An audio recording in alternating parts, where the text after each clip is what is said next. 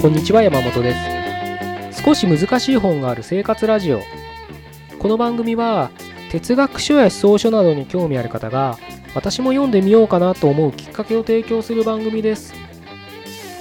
それでは82回目ですね。よろしくお願いします。今日はですね問題を課題化するっていうのかな。ちょっとねそういうことを話してみたいなと思っておりますで問題を課題化って何だっていうのをねあのー、まあ、今聞いていただいた方は真っ先になんか聞き慣れない言葉がいっぱい出てきたなと思うかと思うんですけれどあの問題をね解くためには何かそういった問題のまま放置してたら僕らは解けないんですよ。きっかけがないんですよ。問題のまま放置してたら。例えばね世界の貧困問題っていうのがあるとするじゃないですか。ありますよね。でもそれ問題じゃないですか。大きな問題ですね。地球規模の。でもそれそのままほっといても何の糸口も解決策も浮かばないじゃないですか。ああ、貧困問題かってボケーっとなんか口ずさむだけです。ですよね。なので、問題っていうのはそのまま問題にしてても僕らはどうしていいかわからないんです。でも、じゃあそのまま問題にしてちゃダメなわけじゃないですか。なので、その問題をどうしたら解決できるかっていう手段として課題化っていうのをするのが一つの手なんじゃないかなと思ってるんですね。と思ってるって僕が発明したとかじゃなくてこれはもう学術的とかアカデミックというかなんつったらいいんだろう。人間の英知ですよね。そうやって。問題を課題化するっていうのは。例えばこうしたらこういうなんだな貧困問題だったらじゃあなんだろうなアフリカの経済を軸に考えてみようとか。でそこで何かを課題を一個立ててみるんです。例えばこうだったらどうだろうとかね、まあ、今ちょっと貧困問題ってすごく大きな視点で言っちゃってるんでまだあまりにもその課題の立て方も大きすぎてねなかなかパッと浮かばないものになるのかもしれないですけれど自分のその身近な問題でもいいんですよ。例えば今自分がお金を持っていないとするじゃないですか。なぜ自分はお金持ちじゃないんだろうっていうのが問題だとしますよね。でもそのままだったら結局なんでお金持ちじゃないんだろうのままなんです。でもそこを課題化してみるんです。月収20万円の今の仕事が問題課題なんじゃないのかとかそしたら何か次は技術スキルを学んで資格を取ってその時給単価を上げるようなことが必要なんじゃないかとか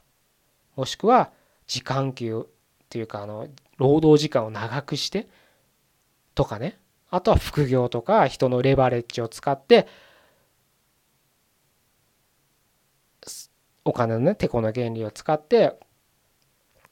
まあ投資とかでよく言われるようなね思想を使って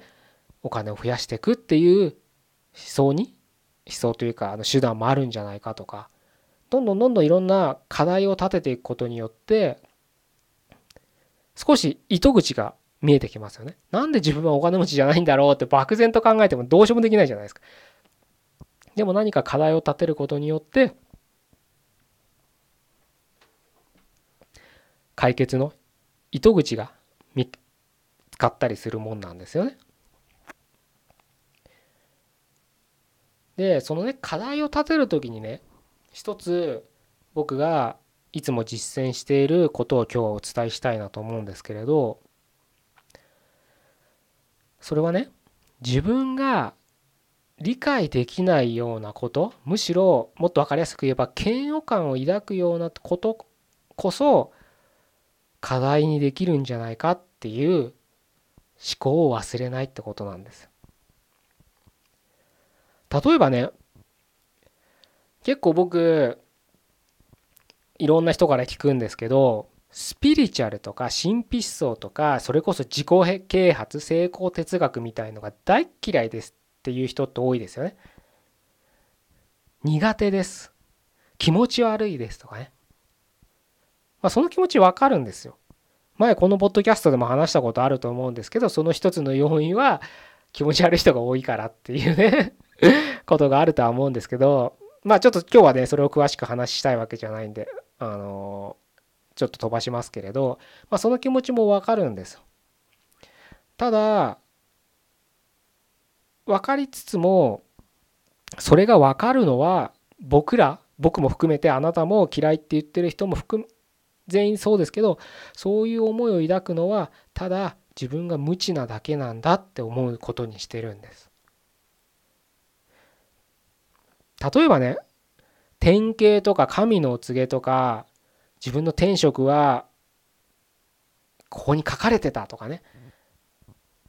なんか光が当たったとか光が自分を脳天から刺したとかいろんな表現する人いるじゃないですか。でねそれって経験してない人に意味わかんないじゃないですか。でもなんかそういうことを言ってる人いっぱいいますよね。このいっぱいいるってとこに僕は注目したいんですよ。例えばその道の本当に権威ある人っていますよね。まあ、日本じゃほとんど有名じゃないですけどいるいるんですよやっぱ海外にはそういった人が。もうグル中のグルみたいなやつですよ。やつって言ったらもう失礼ですよね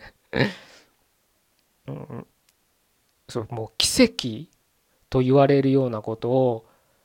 この生きてる間に何回も起こしてるような人たちがやっぱいるんですよ世の中には。お会いしてみたいですよねそういう人。見るだけでなんか五行を指してそうじゃ なんかねいいことありそうじゃないですか。まあまああれなんですけどそういう人たちがもね神の声を聞きなさいみたいなことを言うかもしれないですしま言ってるでしょうしそれこそなんかうさんくさいちょっとにわかのビジネスがちょっと当たってちょっと成り気になった人も同じようなことを言うんですよ。もっと言えば物理学とかでノーベル賞とか取る人たちも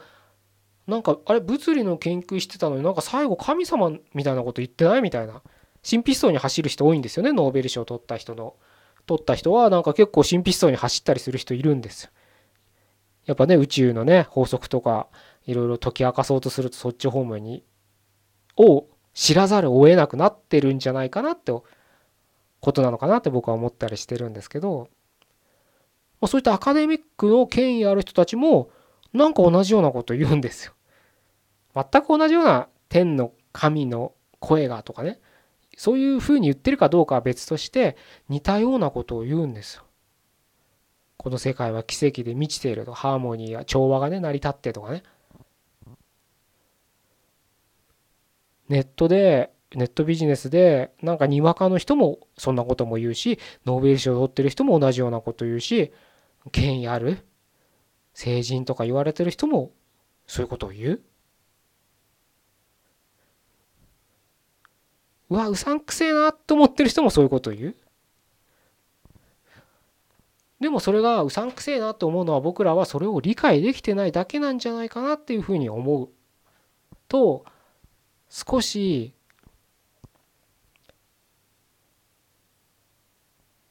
自分を客観視できるような気がしません？だってさ、だってさって気がし、なんか慣れ慣れしく言っちゃいますけど、その成人とネットビジネスでちょっと稼いじゃった人が、つながってるとは思えないじゃん。友達なわけないですよね。ビジネスグルなわけないですよね。グルってあの、さっきのグルじゃなくて、仲間みたいなね、あいう意味ですけど、なのに同じこと言ってるって、なんか不思議じゃないですか。そっちの方が不思議じゃないですか。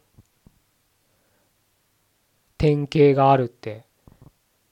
同じようなこと言うんですでもそれを僕なんか不思議と思うんだ思っちゃったんですよ僕はなんか同じこと言うなって思って友達でもね知り合いでもないのになんでで国も違えばね文化も違うような人が同じようなこと言うなと思って。ってことはね多分その人にとったらそれは真実なんですよきっと。で僕がそれを理解できてないだけなんじゃないかなっていう考えに至った時にまた違った世界が少し見えた気がしたんですよね。前ねある人がね朝起きてその人なんか静岡かどっかに住んでたんですよね。で東京でセミナーがあるって言ってセミナー来る前になんか三島かどっかで新幹線の窓から始発かなんかで来たらしいんで富士山から太陽が昇る姿がすごい美しく見えたもうこれは僕のことを祝福してくれてるとしか思えないみたいなことを言ってたんです。その人は本当にそう思ったらしいんです。だから今日のセミナーは絶対成功すると思ったんですでもそれは一般の人にとったらただの毎日のただの太陽です。でもその人にとったら神のお告げだったんです。今日のセミナーを祝福してくれてるまで言ってましたから。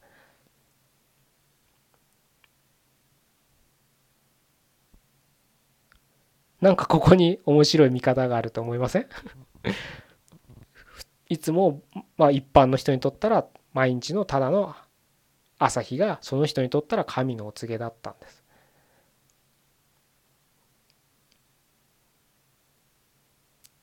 変な話それは何でもよかったと思いません？晴れてなくてもよかったんじゃないかなと思うんです。仮に雨でもその人はきっと神のお告げと理解して今日のセミナーは成功するっていうお告げになるはずなんです。それはねなんか無理くりやってるって感じではないんですその人の話を聞いてると。本当にそう思ってるんですよね。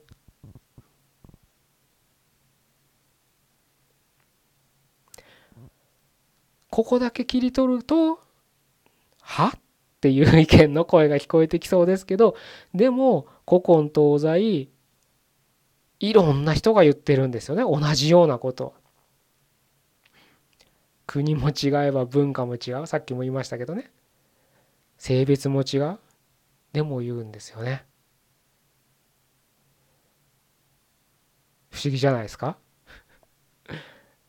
あのアダム徳永って知ってます？なんか怪しいあのセックスのスローセックスとか伝道してるおっさんなんですけどあの人、まあ、セックスって性行為っていう聞いて言葉を聞いていろんなことをおのおのが想像すると思うんですけど彼は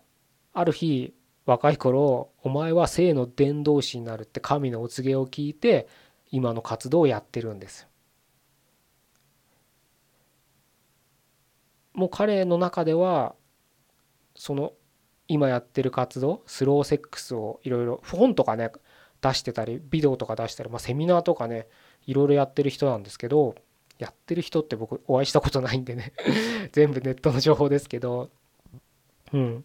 彼のその本とかね言葉とか聞くともう本当神のお告げ。えー、何歳だっけななんか30 30?20? ちょっといつだか忘れたけどもうそれが私にとったら神のお告げで私の道は決まったみたいなこと書いてありましたけどね。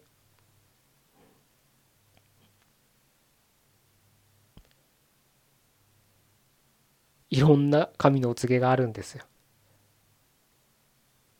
もしかしたら明日朝起きて見た太陽があなたにとっての神のお告げになるのかもしれない。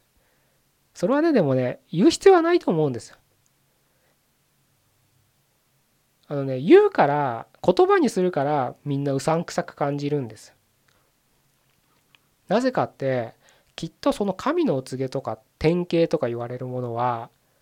まあ、スピリチュアルで語られるようなねもっといいですよあの引き寄せの法則とか馴染みのある言葉でもいいんですけどああいうのは全部言葉を超えた世界の話だから別に語る必要はないんです。もしそう思うならそのまま自分の中に留めとけばいいんです。そしたらなんか気持ちよく一日過ごせばいいんですよ。あ神の告げがあったって自分の中で思って今日はいい一日になるなっていうので過ごせばいいんです。わざわざそれを声を大にして「いや今日の太陽私にとって神のお告げだったんだよこれこそ典型だよ」なんていう必要はないんです言いたきゃ言えばいいんですよ言わなきゃいけない立場だったら言えばいいと思うんですけどなかなかね言葉を超えた世界の話をね言葉にするっていうのは難しい作業ですからそういうのをあえてね何か無理くり言おうとするからみんななんか「はあ?」みたいな気持ち悪い気分になるんですけどただ一番最初に言った通りなんかみんな言ってるなっていうとこに僕は疑問を感じてしまったんです。なんでだろうって。その時にきっと僕がただ理解できないだけでだってみんな言うんだもん そういうそういう人たちが。だから僕が理解できてないだけできっと何かあるんだなっていう課題を立てたんですよね。まあ仮説って言ったらいいのかな。うん。でそういう仮説を、まあ、そこはもう本当ね地頭を使うっていうか言葉論理を使ったんですよ僕は。これこれこういう理由なんじゃないかっていうのを自分もう本当に紙に書くみたいな濃度に紙鉛筆でね書くみたいなもんです。で そうやって言葉にできないものを言葉にしてくれてる人たちの言葉を自分なりに紙に書いて課題化していろんな視点でちょっと覗いてみようっていうことをしてみたってことなんですよ。まあそれを今言葉にしちゃってるんでね。あのでも僕は決してその言葉を超えた世界の話を今日はしてるつもりではなくて問題の課題化って話ですからね。あのとてももう学校の勉強みたいなもんですよ。そういったあのもので世界を見渡す、うん、ヒントきっかけにのツールとして役立っていただけるんじゃないかなと思ってこういう話をしてますので、まあ、もし、まあ、スピリチュアルとかね、うん、自己啓発とか成功哲学とかなんかうさんくせえなって思ってる人もいれば、うん、結構そういうの共感できるし興味あるなって人もいると思うんですけどそういった時にちょっと今日のねあの視点をちょっと取り入れていただければまた違った見方ができて面白いんじゃないかなというふうに考えてますのでご参考いただければなというふうに考えております。じゃあ今日はここで終わりにしたいと思います。82回目でした。ここまでどうもありがとうございました。